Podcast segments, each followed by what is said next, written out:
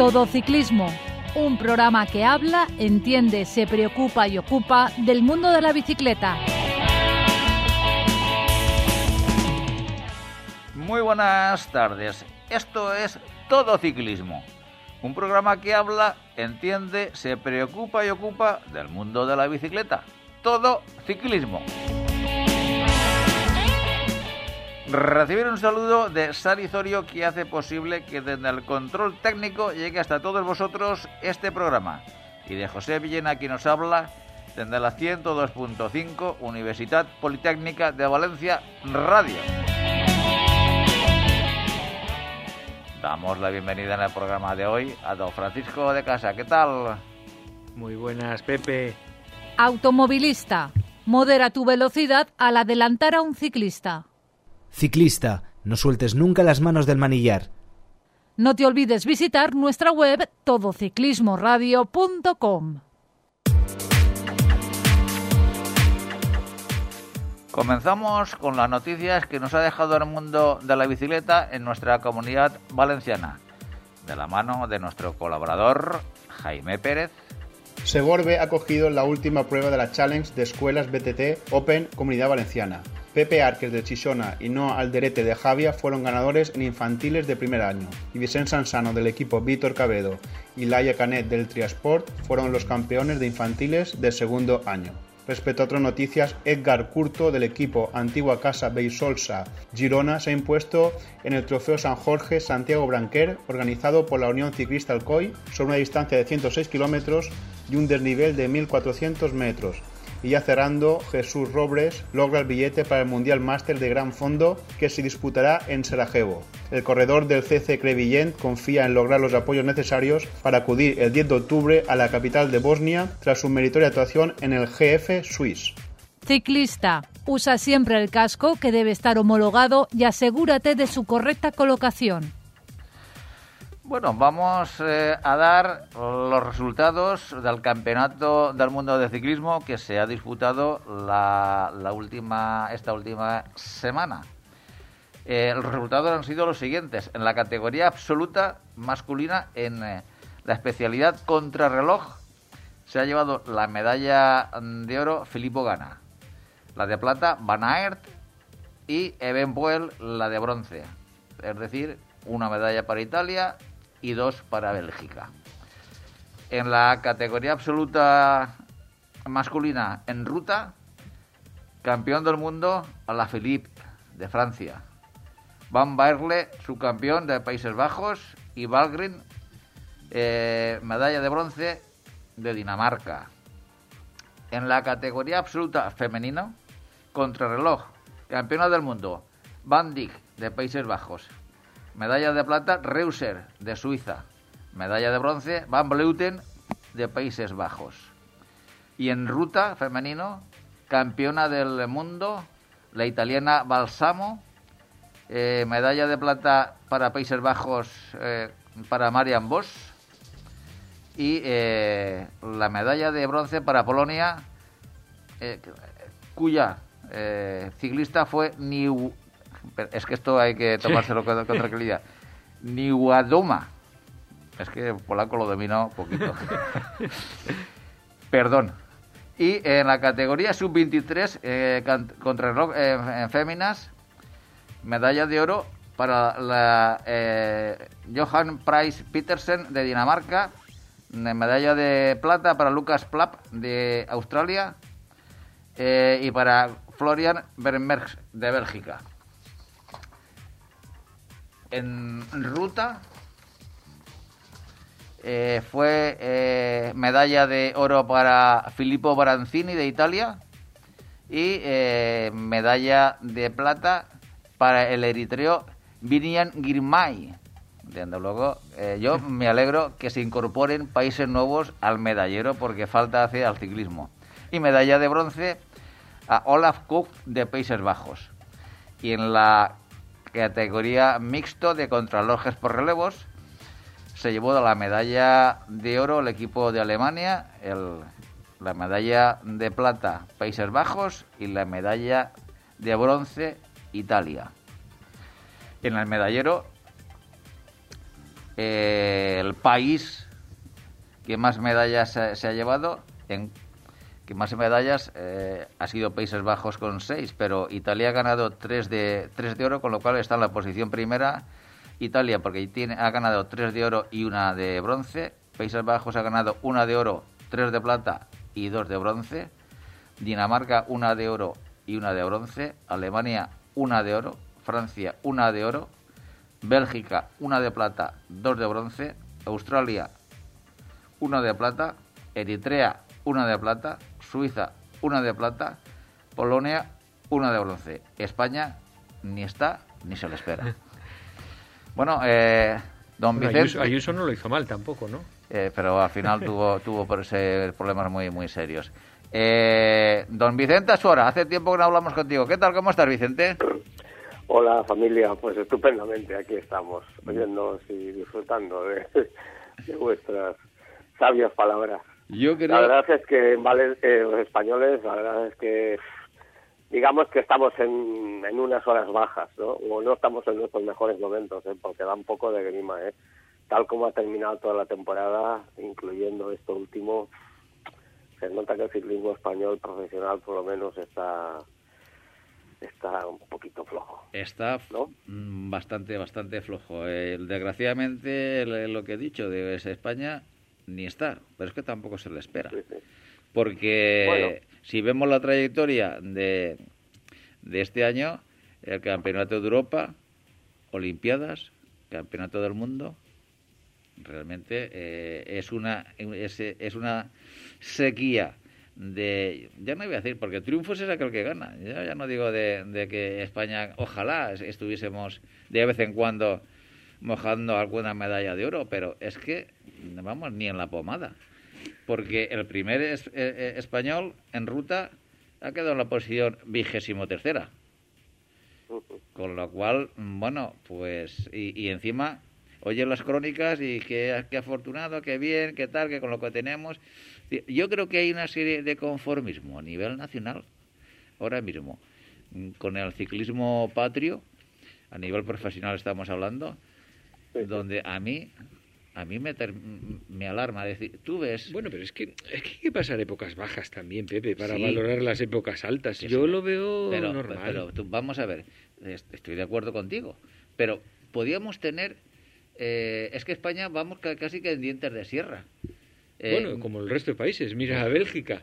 No, bueno, pero, mira, mira cualquiera pero- de pero esos. tú Es que- cógete Bélgica y mira los triunfos que han tenido los belgas a lo largo del año. ¿Y, y hace cinco o hace seis, antes de que apareciesen todas estas figuras nuevas, No, estaban... no, no, eh, no los- estaban igual, lo- es que- Pero no, no, los belgas en general, tú analizas una, una temporada, ¿Y Francia, Pepe? Bueno, ¿Qué me dices de Francia? Francia, campeón del mundo es la Philippe. Sí, pero mira, seis años atrás, que estaban hundidos ahí, que no ganaban no, nunca Fran- nada. no, Fran- vamos a ver, lo que llevan treinta y tantos años sin ganarse el Turquía es distinto.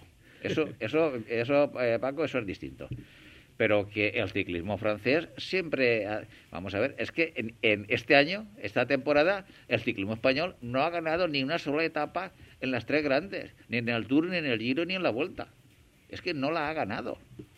Es que no, es que no ha hecho nada en los campeonatos internacionales.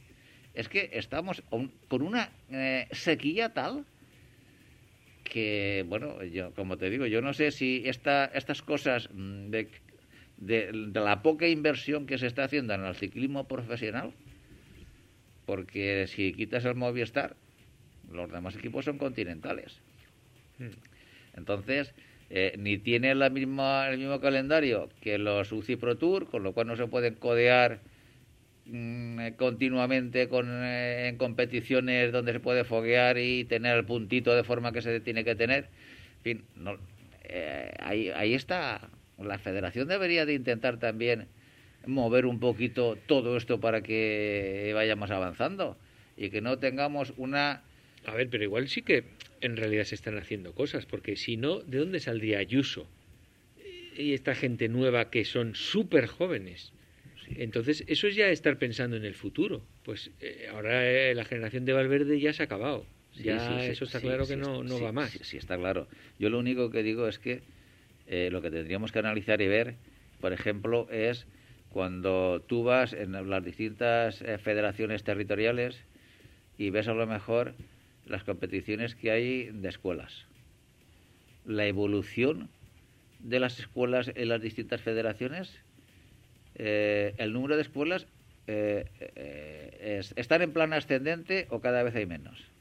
Los componentes de, que conforman cada escuela, cada vez el número es mayor o es menor. Habrá que analizar eso. No lo sé. La, pregunta mía es, ¿las federaciones si analizan y estudian esto?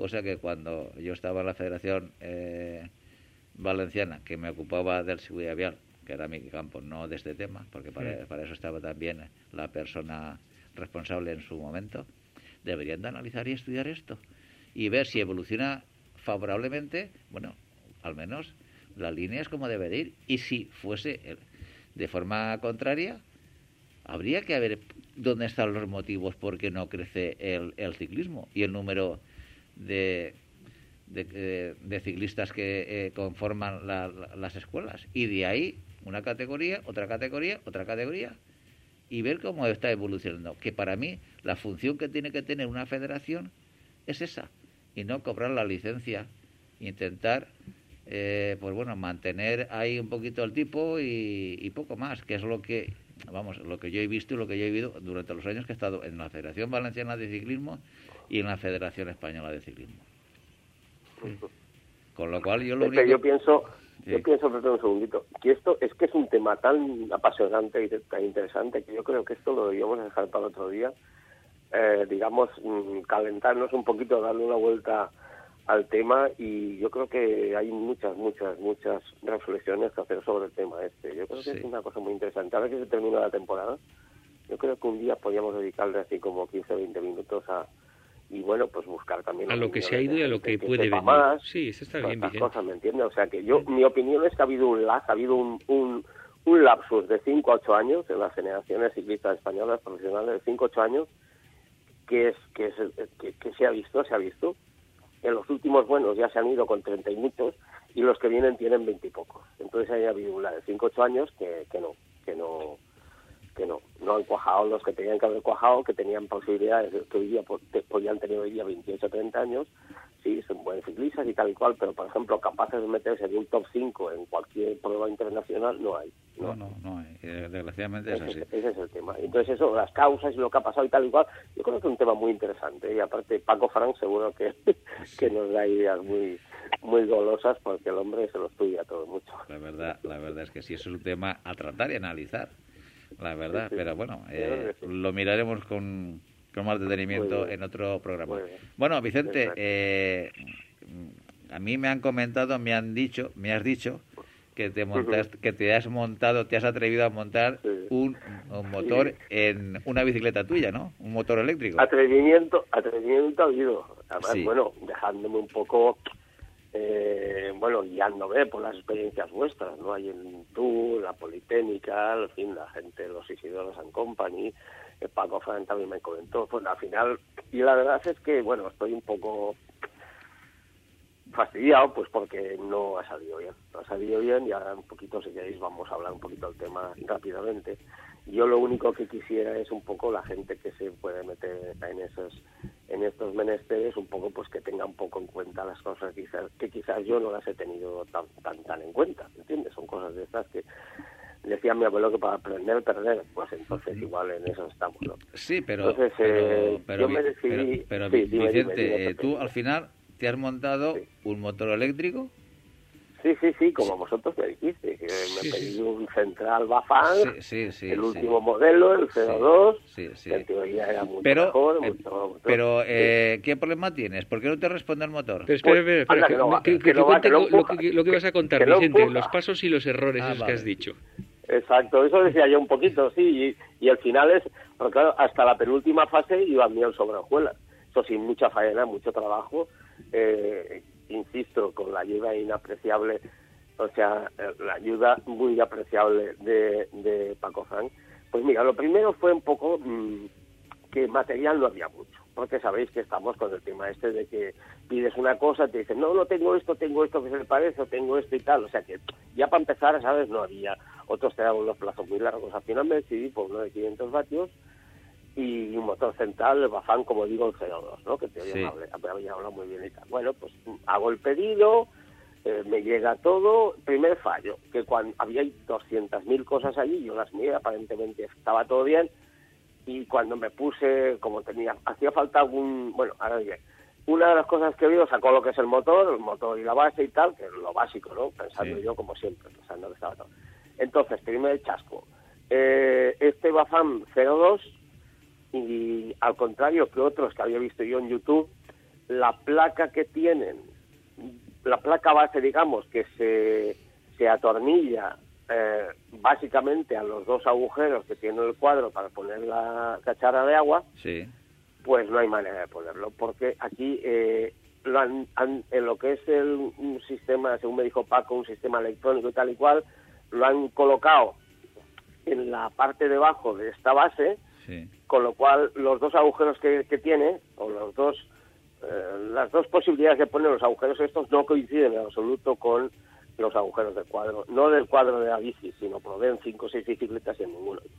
Con lo cual, primera cosa que había que hacer es coger una otra otra plantilla, digamos, otra placa base que eh, a base de hacer los agujeros coincidente con el cuadro, luego me sirviese para atornillando a ella en sitios distintos coincidir con la de con la de Bafán. ¿eh? Sí. Supongo que me, me he explicado, ¿no? O sea, Sí. interponer una nueva placa de aluminio para poder meter atornillado en lo que es el motor. Bueno, eso costó su tiempo y ahí viene un parte del problema.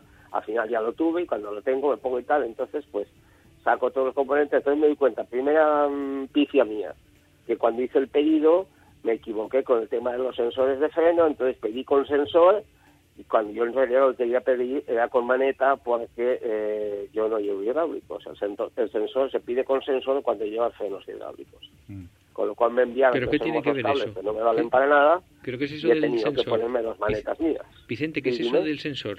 De hidráulico, Pues no hidráulico. yo voy a explicar. El sensor es una cosa muy sencilla. El sensor es un mecanismo mediante el cual cuando tú frenas, eso yo en la Canon eléctrica lo tiene, o lo tienen todas prácticamente, las que vienen de fábrica, ¿no? Cuando tú frenas automáticamente eh, se interrumpe eh, la energía eléctrica del motor. Ah. O sea, digamos, es un desconectador automático del motor en el momento que tú accionas uno de los dos frenos. Vale. Eso, según me dijo Paco Frank, mm, en la en carretera pongamos o en un uso tranquilito, en realidad no vale para nada, porque nadie frena al mismo tiempo que está dando los pedales, obviamente. Pero a lo mejor en, en- en zonas complicadas o zonas de estas que, que estés, pues a lo mejor eso te puede costar una caída, ¿me entiendes? Claro, depende del motor que lleves, pero si llevas un motor que tú sin pensárselo te pega un empujón, pues si estás en un momento delicado a lo mejor pues te puedes caer, ¿no? Como yo no iba a pasar por esos trances, pues tampoco tuve problema. Te- Compré, bueno, ya las tenía, compré dos maletas bastante mejores, es cierto, que las que ponían ellos y se las coloqué. Bueno, ya tenemos el primer paso. Entonces ya lo voy montando todo, con mucho cuidado, todas las cosas, aquí los enchufes, las clavijas, tal y cual, y llega la hora de la prueba. Y cuando hago la pongo en un, en un caballete que tengo en casa, la pongo y le doy, pum pum, y efectivamente aquello empujaba, por- se pone a 30 tal, le hago un vídeo, yo más contento de Jaimel, a todos mis amigos les digo, mira, ya está, ya está solucionado, está solucionado. Al día siguiente cojo la bicicleta, saco a la calle, le doy pedal, eso sí, pues la verdad es que hay que reconocer que el, el impulso es instantáneo, es decir, el captador que tiene del, del giro de la biela Sí. es muy bueno. ¿eh? Entonces, en cuanto denota un 20 o 25 grados que le das, ya, ya se da cuenta y te empuja. ¿no? Noto un pequeño empujón, pero al segundo se para. Total, que me da 20 vatios, he puesto todas las combinaciones posibles, de la 1 a la 9, de la 9 a la 1, a la 5 a la 3, y ya puedo darle que de 20 vatios no pasa. Y en esas, esas tenemos. Y aquí Y- estoy atascado. Le, y- le escribí al le escribí al vendedor, Sí. eh, en principio buenas palabras, me dijo que le enviara un vídeo con lo que pasaba, el vídeo no me cabía en, en el correo electrónico, pero le saqué una foto con una captura de pantalla de las dos posibilidades, las cuales se ve perfectamente que, que son 20 vatios y no hay más. Pero la verdad es que todavía no me ha contestado, estamos en ello. Y No, el vendedor supongo que no es en España, es un vendedor chino. No, no, es un chino, sí, sí, sí, lo compré a través de, de Alibaba, AliExpress. Eh, vamos a Vamos a dejar pasar un poquito de tiempo y después me ha dicho Paco que posiblemente eso casi seguro que es el controlado.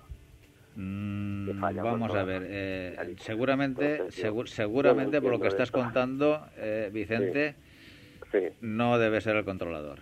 Yo, No, yo, pues, yo tengo diría. Yo he repasado todo, ¿eh? Ya, la no, batería no. está al 100%, todas las conexiones están comprobadas. Eh, es- es- sí, sí, sí, sí. Escúchame un momentito, Vicente, por favor. Dime, dime, dime, dime. Eh, tú cuando apretas, sabes que cuando su- eh, vas a, fijar el motor en, en el cuadro, Sí, tiene, tienes como unas eh, tuercas que apretas al cuadro eh, el, el motor. Bueno, el motor lo aprietas a la placa base. Vale, bien, pero lleva unas No, tuercas... perdón, no, la placa no, base suya la aprietas al cuadro. Sí. Vale, vale, que no, que Que aprietas lleva- no es el motor, sí. sino su placa. Pero eso, el motor va deslizando, eso- el motor se desliza. Sí, eso va sujeto con unas tuercas. Sí. Esas tuercas, el fabricante te dice que las tienes que eh, poner con un par determinado, un par de aprete. sí. ¿Ese par de aprete lo has, eh, lo has eh, visto, lo, lo- lo has respetado? No, no, no lo hice, pero he apretado lo que tengo yo costumbre de apretar No, los tornillos teniendo vale. en cuenta que son 5 milímetros. Eh, y- eh, y entonces, pasarse eh, ni quedarse corto. entonces Pero ¿qué puede eh, afectar eso al otro? Explícame, es que no acabo de entender yo la conexión. te, te la te- conexión eléctrica o electrónica te lo- no la te lo entiendo. explico rápidamente. Eh, bueno, eh, nosotros, sabes que vamos también eh, electrificados, Sí. vaya, un motor eléctrico. Sí, sí. Y nos pasó exactamente, exactamente lo mismo que estás narrando tú. Exactamente. Anda. Bueno, bueno. Entonces, lo que es, lo que al final hicimos fue comprar una, una llave di- dinamométrica convencional, bueno, y darle el par de aprete que está ahí en las especificaciones con, con arreglo cuando tú recibes el material. ¿Vale? Y entonces empezó a funcionar el motor. El problema que hay cuál es, es que seguramente, seguramente eh, cuando te empiece a funcionar y te funcionará un poquito bien, cuando llevas un, poquito de kilómetros, No, no, un segundo, es un segundo. sí, no, sí, impulso sí, es un sí, segundo. sí, sí, sí, y al sí. segundo baja a 20 vatios. Sí, no, que es exactamente lo mismo que le pasó a, a otro compañero nuestro, a Isidoro, que tú lo conoces perfectamente. Sí, sí, sí, sí. Y eh, al final se desmontó, lo volvimos, se volvió a montar con eh, el par de aprete indicado por el fabricante y eh, empezó a funcionar bien. Lo que pasa es que hay un momento que estás dando a pedales que, y hay un momento que cuando, de vez en cuando, pues como si se desconectara, pero tú paras de dar pedales y dar pedales otra vez y se te conecta. Entonces se ve que cuando el par de apretes que seguramente te has pasado, le has dado más del que tocaba, algún, eh, alguna especie ¿Pero qué aprietan esos tornillos exactamente para que sea lo tan que- lo que sujeta- importante? no, no, lo de la biela. Sí, es sí, lo- sí, No, no, no, no, no, no. Es, es la plataforma, Paco, la- es la plataforma sobre, la que va sujeta la batería. Sí, pero lo que te quiero decir es que eh, ese es un tema que nosotros hemos sufrido y hemos eh, resuelto hasta, ah, bueno, hasta cierto punto en el sentido de que pensamos que al, haber apretado demasiado eh, se, ha- habrá dañado algún sensor. El motor funciona, porque el, motor funciona, pero a veces sí que es cierto que eh, tienes que dejar de dar pedales porque no te asiste y en cuanto das pedales nuevamente se engancha otra vez, que es el único problema que eh, ese Bueno. motor después de hacer eh, Me parece una chapuza.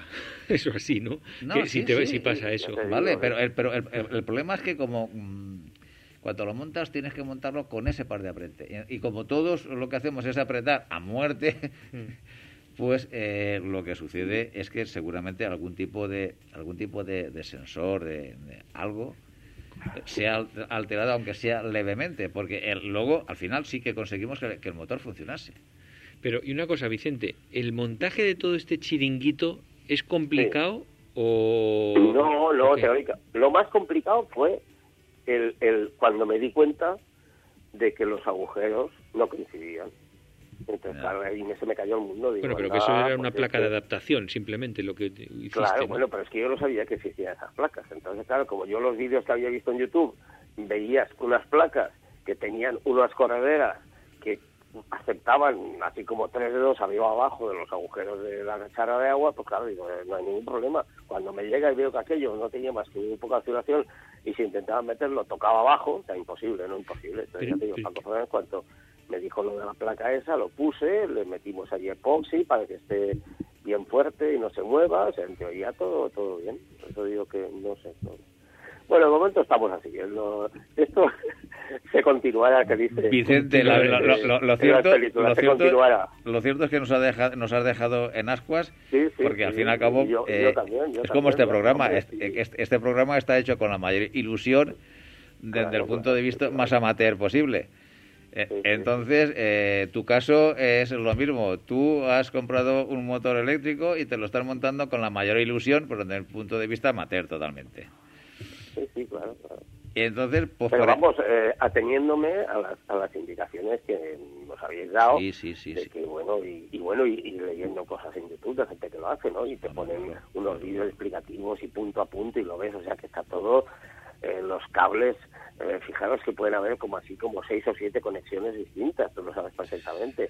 pero no hay conexión que te puedas equivocar, porque todas, cada vez unas tienen tres pines, otras cuatro, otras cinco, otras tienen doble ranura, o sea, es imposible. El color también coincide, o sea, que hasta más tonto hace así la aprieta, pum, y la conecta. Pero si, si, quieres... y que se conecte bien. Si quieres, eh, Vicente, fuera de, fuera de micrófono...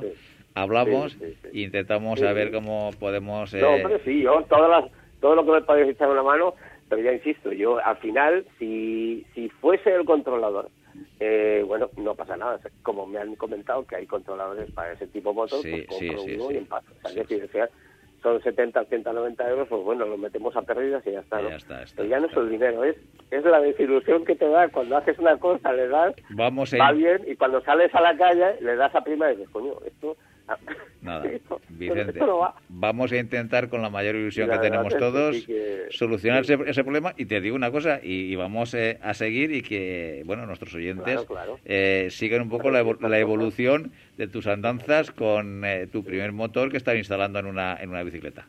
¿Te parece bien? Cuando tengamos eso, cogeremos fotos y las subiremos a Facebook para que lo vea todo el mundo. Perfecto, Vicente. Pues muchas gracias por informarnos pues de cómo está la situación y esperemos que en breve se pueda solucionar tu problema. Un fuerte abrazo, Vicente. Un placer, amigos. Hasta la próxima. Cuidarse. Automovilista. La distancia mínima para adelantar a un ciclista es de metro y medio y hay que invadir total o parcialmente el carril contiguo. Ciclista. También es importante no ir detrás de camiones u otros vehículos que nos impidan visibilidad.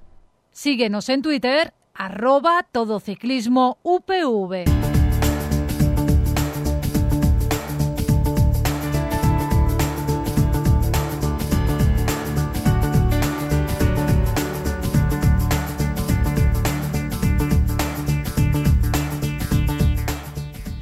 Vamos a hablar a continuación con Alberto López, subcampeón de España de BTT Maratón en la categoría Master 30. Eh, Alberto, muy buenas tardes. Buenas tardes, ¿qué tal? ¿Cómo estamos, hombre? Muy bien, pues eh, con ganas de hablar contigo eh, y darte las gracias por estar un día más con nosotros, porque la otra vez ya no está, estuviste hablando de la prueba que se organizó en Ellín también una prueba BTT maratón, la primera vez que se organizaba una maratón en, en Ellín y te damos las gracias, primero como organizador y en este caso como subcampeón de España en esta categoría, en, tu categoría Master 30 en BTT maratón. ¿Qué tal? ¿Cómo se produjo? ¿Cómo fue? Recordar pues también que, que, la prueba se celebró en Lalín, Pontevedra, el 29 de agosto. Sí, nada, lo primero agradecerte, ¿no? Que las gracias porque la verdad que no, no es fácil. Yo creo que todos los que, conseguimos un objetivo importante, ¿no? Para nosotros como es, pues subir a subir a un podio, siempre hay mucho trabajo detrás. Así que nada, eh, en cuanto a organizador, también muy complicado, ¿no? Cuesta, como ya hablamos, sacar mucho una carrera adelante porque no, no tenemos las ayudas que nos gustaría y, y, es complicado, sobre todo a nivel a nivel económico. Pero bueno, contentos porque al final la carrera se produjo bien, ya, ya hablamos de eso. Y en cuanto al, a la carrera de Pontevedra, pues la verdad que por un lado sorpresa, ¿no? Porque aunque te prepares bien, iba mejor preparado que nunca y, también el rendimiento que estaba teniendo era era el mejor hasta hasta ahora en mi, mi etapa de, de, trabajador ciclista. Pero bueno, al final cuando te enfrentas a, a un campeonato de España, a una prueba de un día y, y en un lugar donde no conoces, a ocho horas de aquí, pues no sabes qué puede pasar, ¿no? Aparte de que te salga un buen día, tiene que respetarte la suerte, la mecánica, todo, todo, son muchos factores. Así que, pues bueno, eh, muy contento porque salió una prueba muy rápida desde el inicio, de hecho es la prueba que, que, más rendimiento, ¿no? A nivel de, de vatios, ¿no? Si hablamos en rendimiento máximo, que prácticamente me moví en los vatios de una carrera de, de XCO o carrera de hora y media, porque el, el, sí, sí, el chico que, ha, que, bueno, que posteriormente consiguió el campeonato de España, pues salimos y y pues esto de que la idea era pues salir un poquito rápido, posicionarte, porque claro, los élites salen delante, entonces al final tienes que coger posiciones, eh, posicionarte y ya pues ir un poco regulando hacer tu carrera, pero coincidió que, que bueno, que, que lo vi, ¿no? Y él me vio a mí, nos teníamos un poco controlados, entonces pues bueno, fue, fue a tope desde el inicio, luego sí que es cierto que al final pues cuando, cuando ya tuve, tuve que ceder ya, ya, iba, ya, iba muerto, pero bueno, pude aguantar la la segunda plaza porque llevamos una batalla toda la carrera, como te digo, o sea, a tope del inicio. Yo, vamos, si me dices que voy a rendir así, voy a aguantar casi cuatro horas y media que echamos, vamos, no, no me lo creo porque eso solo lo haces en, con dorsal, ¿no? Y en una prueba de ese tipo y, y no sé, no sé, con, con, con, mucha cabeza. Por eso te iba a decir, porque una cosa es la preparación física, que bueno, también me gustaría hablar luego del, del tema, pero tú mentalmente, ¿cómo te preparas para afrontar un reto de tal magnitud?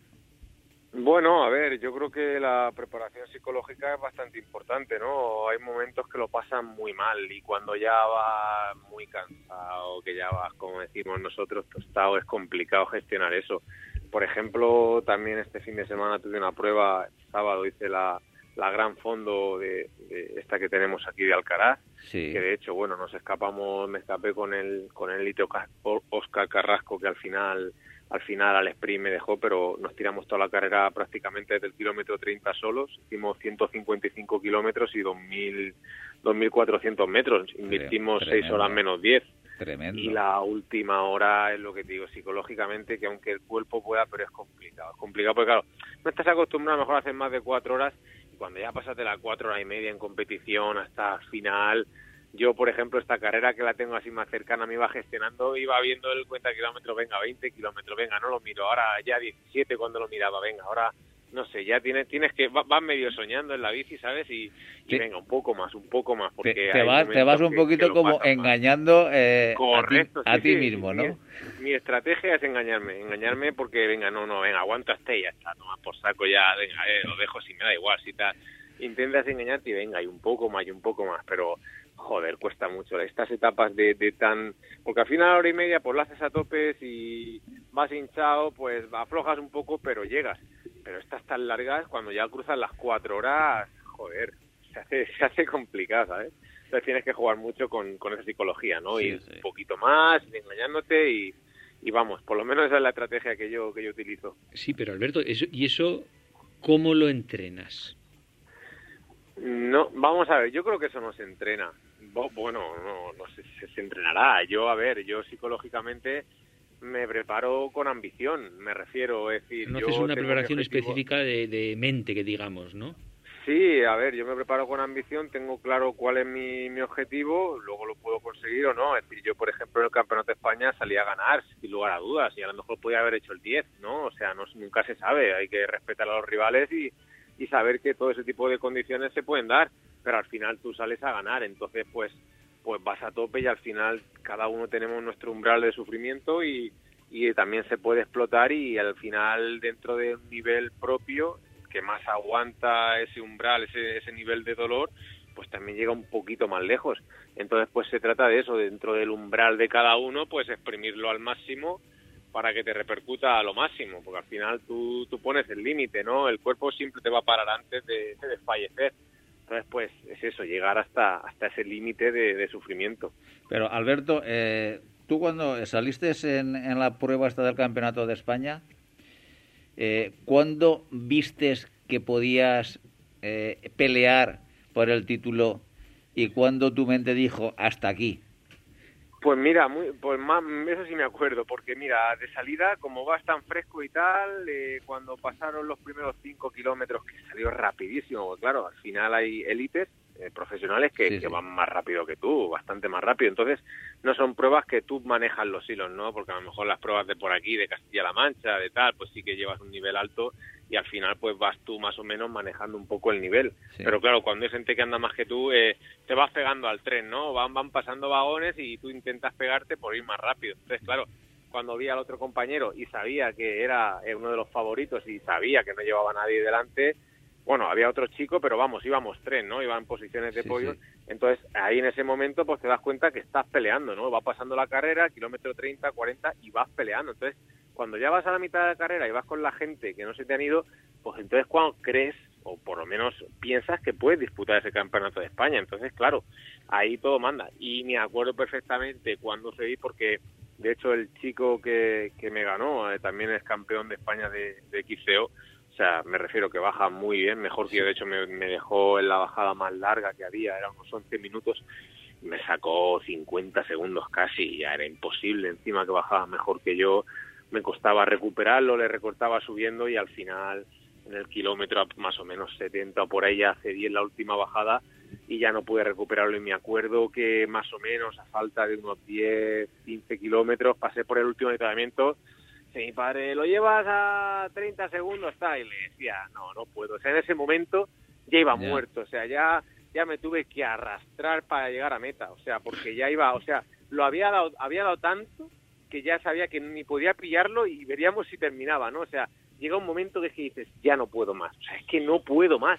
Pero ese, es, cinco kilómetros más y, no llego. Pero ese momento, ese momento, Alberto, de decir no puedo más, no puedo más, es cuando eh, yo creo que es cuando el, el campeón tiene eh, la mente como mucho más, no dice si entrenada o si resistente a decir, bueno, eh, un kilómetro más, un kilómetro más. Y ese seguramente es el que te da el triunfo, ¿no?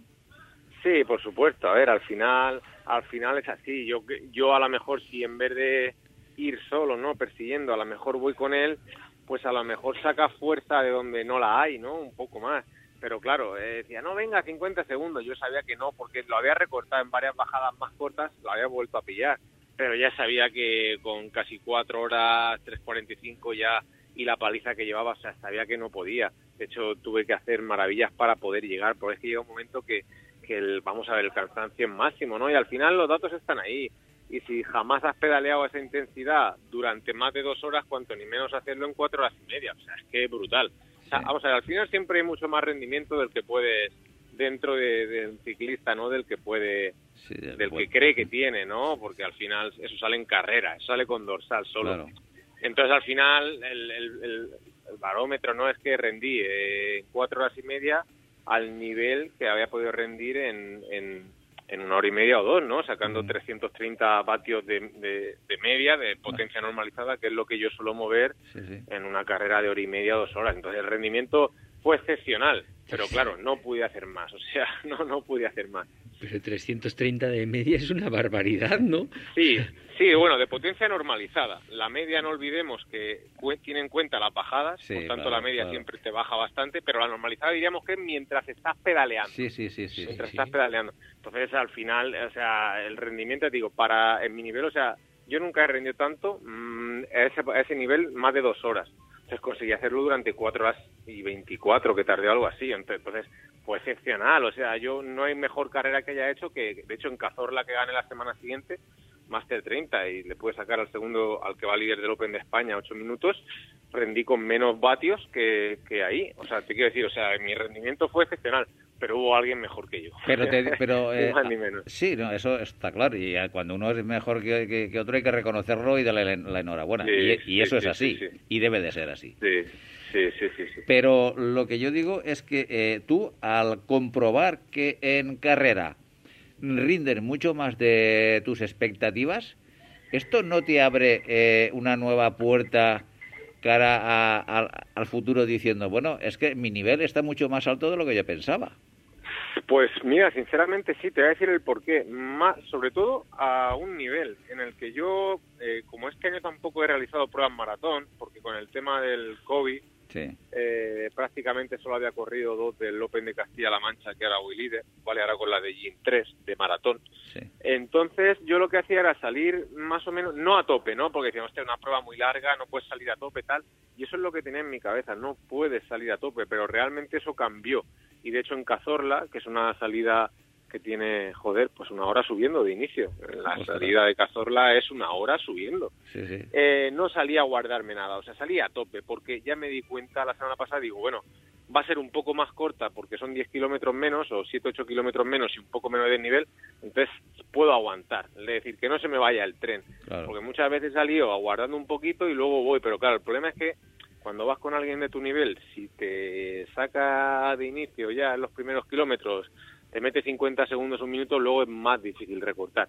Entonces, esa idea sí que cambió sin querer un poco por decir, no, no, es que tengo que salir a tope y pillar el buen tren y ya aguantar. Y efectivamente, eso hice en Cazorla. Entonces sí que es cierto que gracias a eso, al Campeonato de España, cambié la mentalidad, sobre todo a nivel de maratón, que siempre salía guardando un punto y ahora no. O sea, ahora sé que puedo aguantar por lo menos esa distancia de tres horas y media, cuatro horas y si la estoy entrenando y salir a tope y, terminar como pueda, a tope. eso te, quería decir, porque eh, para, para mí, eh, visto de donde fuera, lógicamente yo creo que a ti se te abre unas expectativas de futuro muy interesantes, porque claro, tienes ahora eh, una, una condición física que tú no esperabas o que, o que jamás pensaba que, que podías estar a, ese nivel, con lo cual tu rendimiento en carreras siguientes y, bueno, y, siguientes temporadas, si sigues preparándote al mismo nivel que estás, tu rendimiento debe estar, por aunque esté al mismo nivel que en el Campeonato de España, ya es de, impresionante. Sí, no, efectivamente. De hecho, como te digo, en Cazorla, joder, entré con el con el que ha sido campeón de España sub-23, con el que iba peleando también el segundo, y entramos de lo, me parece que hice el 12, o sea, de la general también, si hablamos de correr en élite profesional, entonces sí que es cierto que, como tú dices, o sea, ya se, se abre la puerta sobre todo a que dices, no, no, puedo salir a tope porque al final, como recupero antes, al final voy a aguantar esa recuperación que haya en las transiciones, en alguna bajada en un llano, y voy a poder seguir rindiendo al máximo, que antes sí que decía, no, no, venga, voy a salir un poco más despacio, porque la prueba es muy larga, porque tal, pero no, al final se te va el tren y, ya está. Y al final la clave en un campeonato de España o en un Open de España se sale a tope y hay que ir muy rápido e intentar aguantar así de rápido toda la prueba. ¿Y, y las recuperaciones post carrera, tienes eh, las típicas agujetas tú en tu nivel? O, no, se producen, ¿no? Nosotros, yo creo que ya no, no, no. Nosotros, bueno, yo en mi caso no tengo. Ni, ni estás reventado al día siguiente, ni cosas de, por el estilo. No, de hecho yo ayer, por ejemplo, rodé otras dos horas y media y rápido y bien, no, ya te recuperas bien. No, una vez que ya estás acostumbrado y venía a ver a hacer seis horas el sábado, pero no, ya no, ya no nos cuesta. Así que puedes estar un poco más cansado, pero no, ya te recupero. Por lo menos yo sí que este año, por ejemplo, es el que mejor estoy recuperando hasta ahora. Yo creo que eso cuando ya vas entrenando, pues eh, recuperas mucho mejor y ya no tienes ese tipo de problemas. Y, otra pregunta, eh, ya que era en Galicia, luego chuletón o mariscada o, o cuidas mucho la, alimentación. Sí, pues mira, fue, yo me la cuido, ¿eh? pero fue chuletón. De hecho, fuimos allí en un sitio, sitio muy chulo, muy chulo. Fuimos allí a un entorno rural que teníamos cerca, eh, porque nos quedamos, fuimos el mismo día a correr. Claro, los que trabajamos así, ¿no? Llegamos a las 8 de la tarde, después de todo el día conduciendo, y ya pues nada, dormimos rápido, corrimos al día siguiente y ya claro, también se venía mi nena pequeña y por no darle la paliza de viaje dos días seguidos nos quedamos allí el domingo, ya no volvimos el lunes y sí que el domingo por la noche nos fuimos allí, como te digo, un entorno rural, que había como cabañas, era, era un sitio chulísimo y, y sí que nos pegamos una buena, una buena, unos buenos chuletones allí. La verdad que había de todo, había como unos chorizos de la zona, una, una carne de, la zona con un, que las traían en pinchos. La verdad que un sitio muy chulo y, estuvo muy bien. Muy buena gastronomía, por supuesto que sí. España es variopinta y allá donde estemos es eh, impresionante la gastronomía que tenemos en todas las zonas, todas las zonas españolas, afortunadamente. La verdad que sí. Eh, luego, eh, otro tema, porque tú estás comentando, Alberto, que ah, una, una prueba como es un campeonato de España, eh, tú te vas conduciendo el coche el día anterior, porque desde eh, Albacete hasta Lalín, Pontevedra, ¿cuánto, cuánto tiempo eh, estuviste? Ocho horas tardamos. Ocho Salimos a las nueve de la mañana Claro, y parando, eh, paramos dos veces o tres, ya no me acuerdo, a comer seguro, a echar un café también, y yo creo que yo creo que fueron dos, sí, yo creo que fueron dos. Eh, a las ocho, llegamos a las siete y media, a las siete y media para recoger, me hicieron la PCR eh, y ya coger el dorsal y ya está. Y ya de ahí al hotel, bueno, fuimos ya a cenar directamente y luego ya al hotel. Entonces, y ese eh, sobreesfuerzo de conducir ocho horas el día anterior a la prueba, eh, ¿Eso se acusa luego en carrera? Mira, yo no lo sé. De todas maneras, tampoco conducimos la mitad mi padre y la mitad yo. Yo tengo suerte también que si viene muchas veces mi padre y también me quita me quita faena. Pero sí que es cierto, a ver, ir en un coche, aunque sea de copiloto, sentado ahí, ocho horas, no es lo mismo que si tú, por ejemplo, el día de antes lo que suele hacer la gente, la gente por lo menos que va a disputar, pues llega, reconoces los últimos kilómetros de la prueba, estás más tranquilo, por lo menos te vas con un día de antelación, ¿no? Y si yo hubiera podido preferir, no hubiera tenido trabajo con mi mujer o mi padre y tal, me hubiera ido pues el viernes y el sábado por la, me pego la paliza de coche el viernes y el sábado pues hubiera reconocido los últimos 20 kilómetros de etapa que cuando ya vas tostado pues viene bien conocerlos y saber que te queda un poquito ahí o hay que sufrir ahí y tal descansarte y relajar, ¿no? Y, el sábado hacerlo muy de tranqui. entonces, Alberto, no, no, pienso en eso. Entonces, Alberto, entiendo que tú tomaste la salida del Campeonato de España sin ni siquiera reconocer ni un solo metro del circuito. Sin saber dónde había curvas. Ah. No, no, no, o sea, eso ah. está más que claro. O sea, mira, sí que es cierto, no te voy a engañar, porque terminaba como bueno, terminaba en la plaza del, del pueblo y, y, yo siempre me gusta, claro, pues si vas con alguien al sprint, ¿no? Eso, eso, lo que corremos es así, entonces te vas un poco para atrás, vas viendo las señales al revés y a lo mejor pues el último kilómetro sí que te lo recorres, ¿no? Cuando vas a calentar el día de la carrera, sí. sí que a lo mejor estás allí tres cuartos de hora antes y tal, pues sí que lo primero que hago es coger, te vas a la salida y ya preguntas si no, oye, ¿por dónde entramos? Por aquí, pues ya vas mirando las señales, ¿no? Al revés sobre todo por eso, porque imagínate, aunque sea un campeonato de España, al final eh, te juegas todo en muy poco margen de tiempo. Entonces sí que me gusta por lo menos el último kilómetro, kilómetro y medio, ver por dónde va y ya lo, lo, lo hago al revés y lo termino para ver por lo menos la entrada, para ver si te vas a jugar el sprint o te atacan al final, ¿no? Saber que, queda poco y cómo es el sitio. Pero ah, la verdad es que yo desde fuera, sin tener ni idea, me parece como poquísimo, porque alguien que conozca el circuito, una curva cerrada, un no sé qué, está en mucha ventaja respecto a ti, ¿no? Eso está, eso está claro, eso está claro. A ver, eso, eso sin duda es como no correr aquí en casa o correr una prueba que has reconocido con antelación. Al final, sabes que si la cosa se pone dura, tienes que morirte hasta allí sabes que si una bajada va a entrar en senda después de una subida, atacas y te metes primero si vas peor para, pues coño, pues para, para retener a la gente o incluso para atacar tú y meter metros. O sea, por supuesto que el que conozca el circuito tiene ventaja, eso vamos, eso lo sabemos todo el mundo. Hmm. Pero ya te digo, no, no se puede hacer otra cosa. y para estar a estos niveles que estás tú, ¿cuánto se entrena a la semana? ¿Horas y tipo de entrenamiento? Vamos a ver, yo no sé lo que la gente entrena. Yo especialmente no entreno demasiado, pero porque también, a ver, con mi trabajo, mis condiciones personales y además que he hecho todo el año que hice, no he necesitado más. Yo ahora mejor me estoy moviendo en 12, 13 horas por semana, más o menos, alguna me puede salir 14, pero sí que es cierto pues que la gente a lo mejor que hace maratón está entre 18 y 20 horas y a lo mejor pues con más dedicación, ¿no? Pero al final si tienes familia, tienes trabajo, pues tampoco me apetece levantarme y tampoco a lo mejor recuperaría eh, en vez de levantarme a las 7 para entrenar dos horas, levantarme a las 6 y hacer tres horas, ¿no? Y irme con el foco.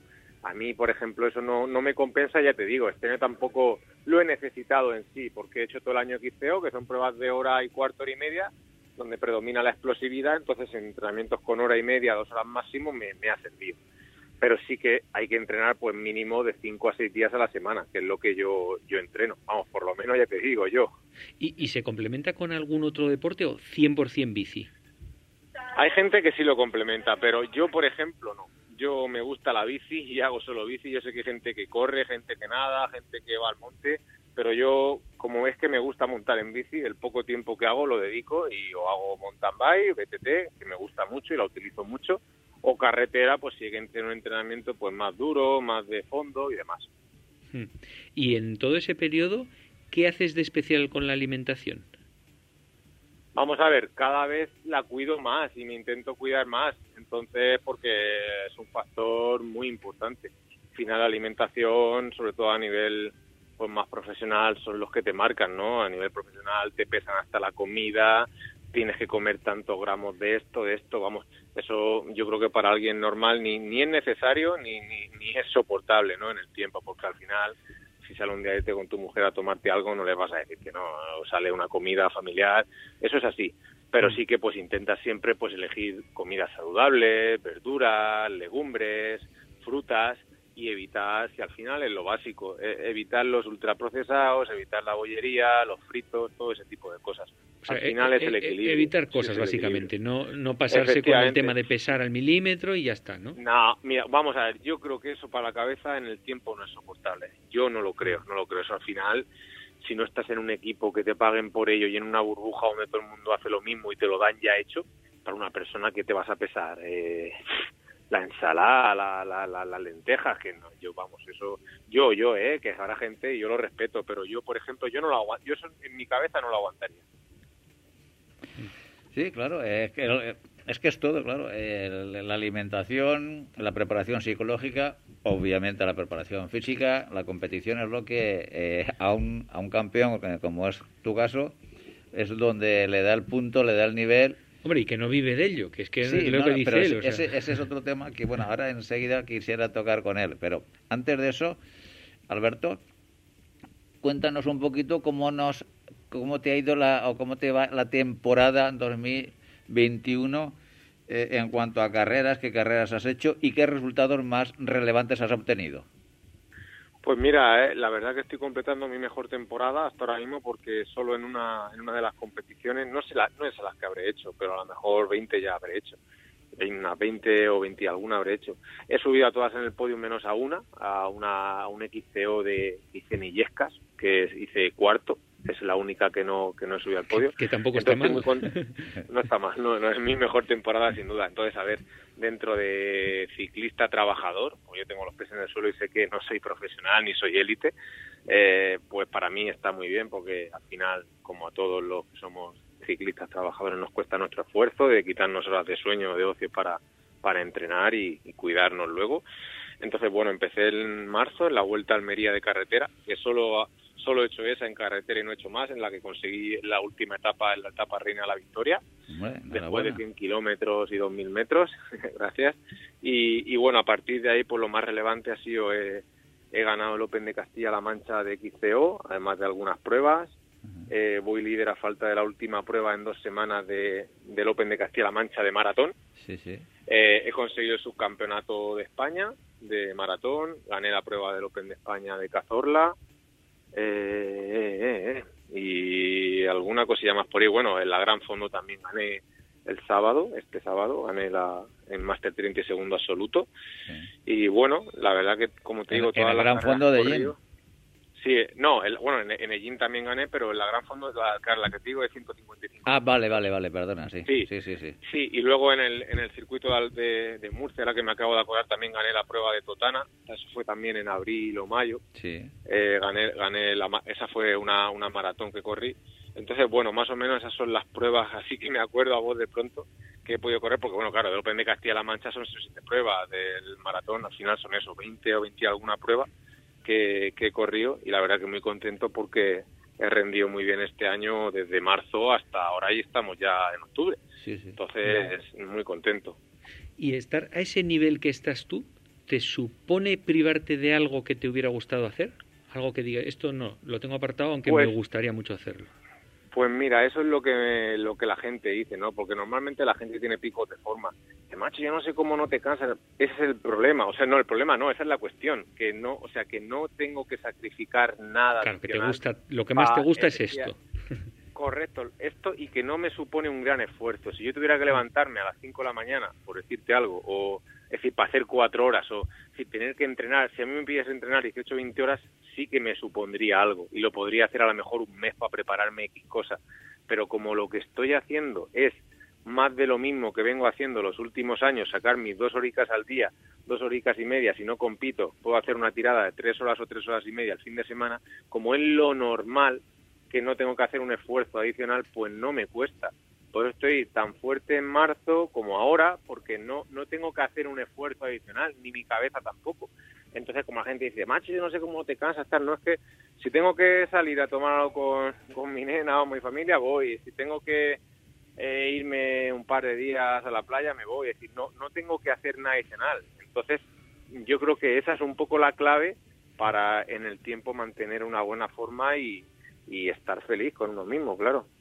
Alberto, mm, yo lo que, eh, escuchándote, yo eh, alucino en el sentido de que eh, en las condiciones que tú estás desarrollando tu, tu actividad deportiva, consigues esos resultados, ¿tú te has planteado o te han planteado a ti alguna vez ser profesional?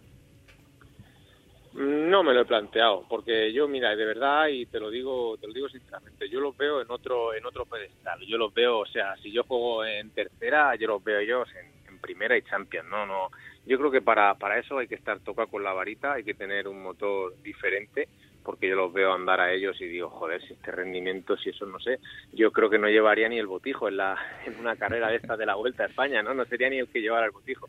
No sé, no, no, no lo veo sí que es cierto que a lo mejor hemos ido a un campeonato, a lo mejor, hostia, pues la élite profesionales y tal te han metido 10 minutos, 12 minutos, una prueba de 4 horas, que es muchísimo tiempo, pero bueno, que no sé, que tampoco es no media hora o Sí, es una sí, locura, y más una prueba, pero bueno, ni, ni me lo he planteado lo primero porque yo creo que no tengo esas condiciones, eso es lo primero, y lo segundo porque aparte de ya empezar tarde, mm, tengo mi trabajo, tengo mi familia, o sea, no, tampoco, tampoco podría, aunque nadie me lo planteara, podría dejar todo por decir, pues mira, vas a ser profesional y te vas a ir a decir, decir, sí, yo sé que no voy a poder conseguir nada grande porque no tengo esa capacidad, ¿no? Es decir, a lo mejor Bueno, si yo hubiera eh, empezado de joven, con Bueno, 15 pero, años... pero Alberto, tampoco, tampoco lo sabes porque no, no, no, no lo. Sí, pero mira, si es que lo que hablábamos, si es que tampoco aunque te dijeran, porque tengo algunos compañeros, sin ir más lejos, el chico este mismo que llegué con él en la, en la última prueba que hice, también Sí. está en un equipo, se da la vuelta a Suiza, se hace concentraciones en Sierra Nevada,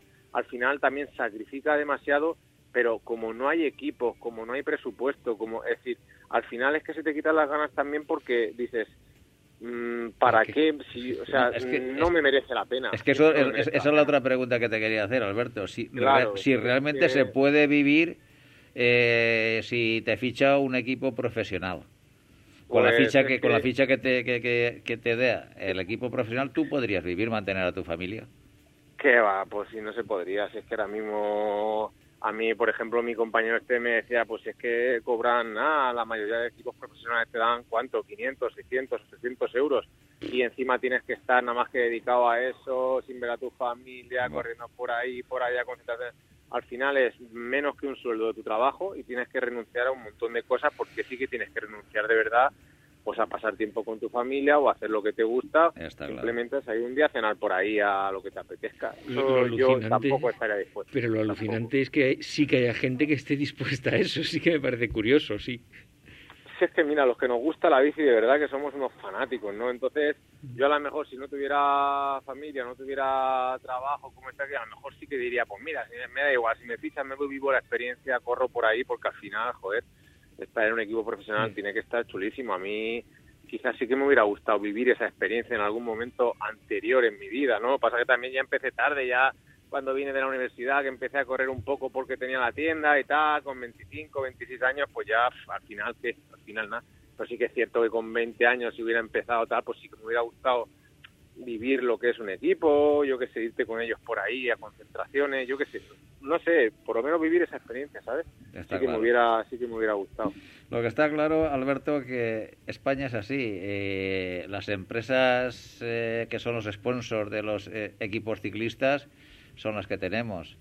El apoyo al, al deporte, vamos a decir, base, como lo que tú estás haciendo, y al deporte semiprofesional, vamos a entenderlo como los profesionales de, de- de la BTT en España, Sí. es lo que hay.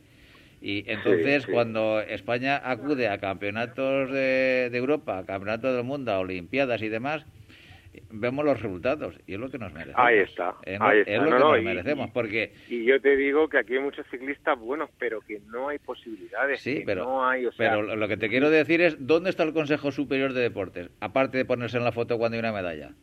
¿Dónde está? Es decir, ¿qué pasa? ¿Que España es tan, tan, tan, tan pobre que no puede eh, ni siquiera mantener, aunque sea un par de equipos, eh, con un, sueldo medianamente digno para mantener una familia y que los profesionales puedan eh, valerse por sí mismos en esa profesión suya que es ser ciclista?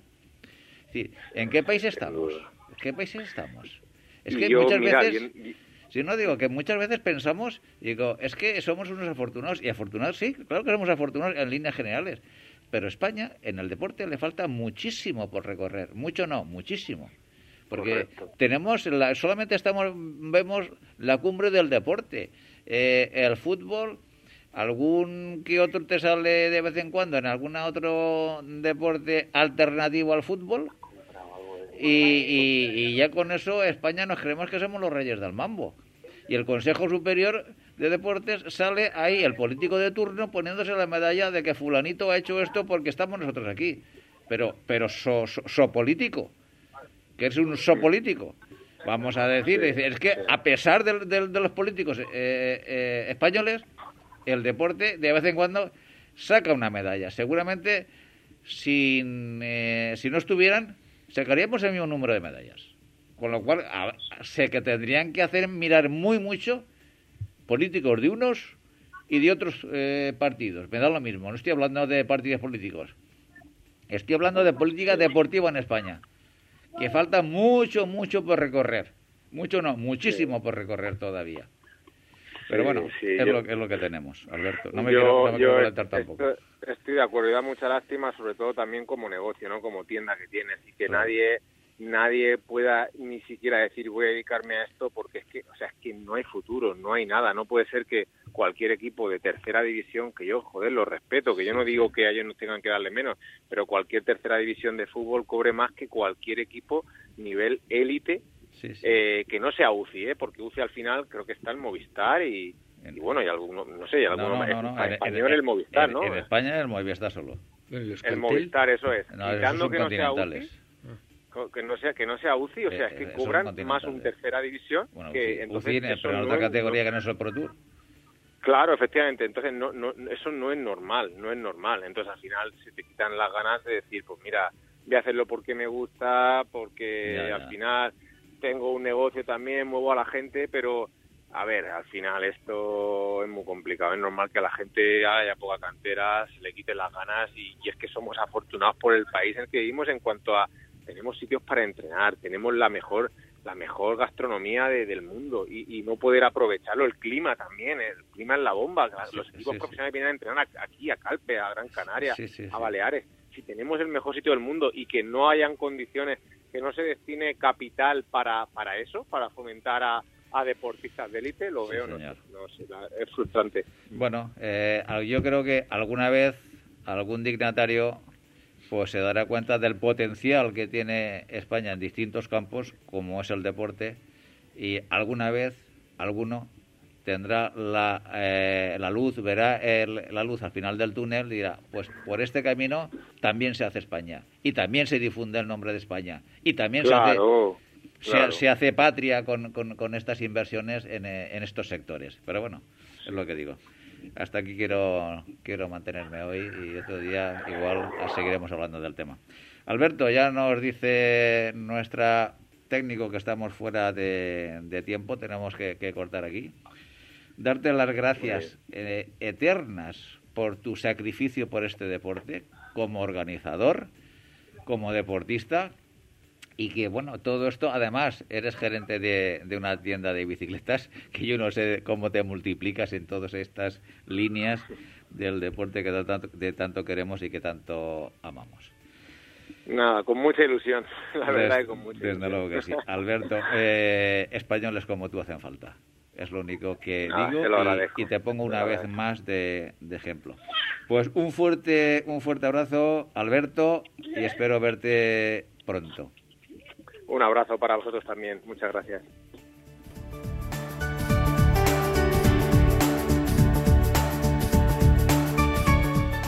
Don Francisco de Casa, eh, hasta aquí ha llegado el programa de hoy. Nos vemos, nos escuchamos en unas poquitas semanas, porque ahora tenemos unos problemas que no podemos hacer Eh, creo que las dos siguientes semanas tendremos eh, el directo un poquito complicado, pero bueno, retomamos enseguida, enseguida los nuevos programas.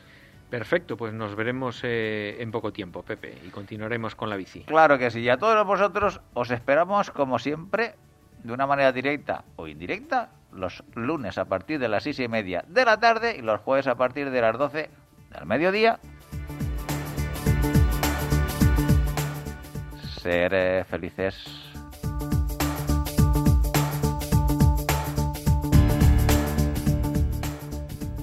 No te olvides visitar nuestra web todociclismoradio.com. Acuérdate de ponernos una reseña en iTunes.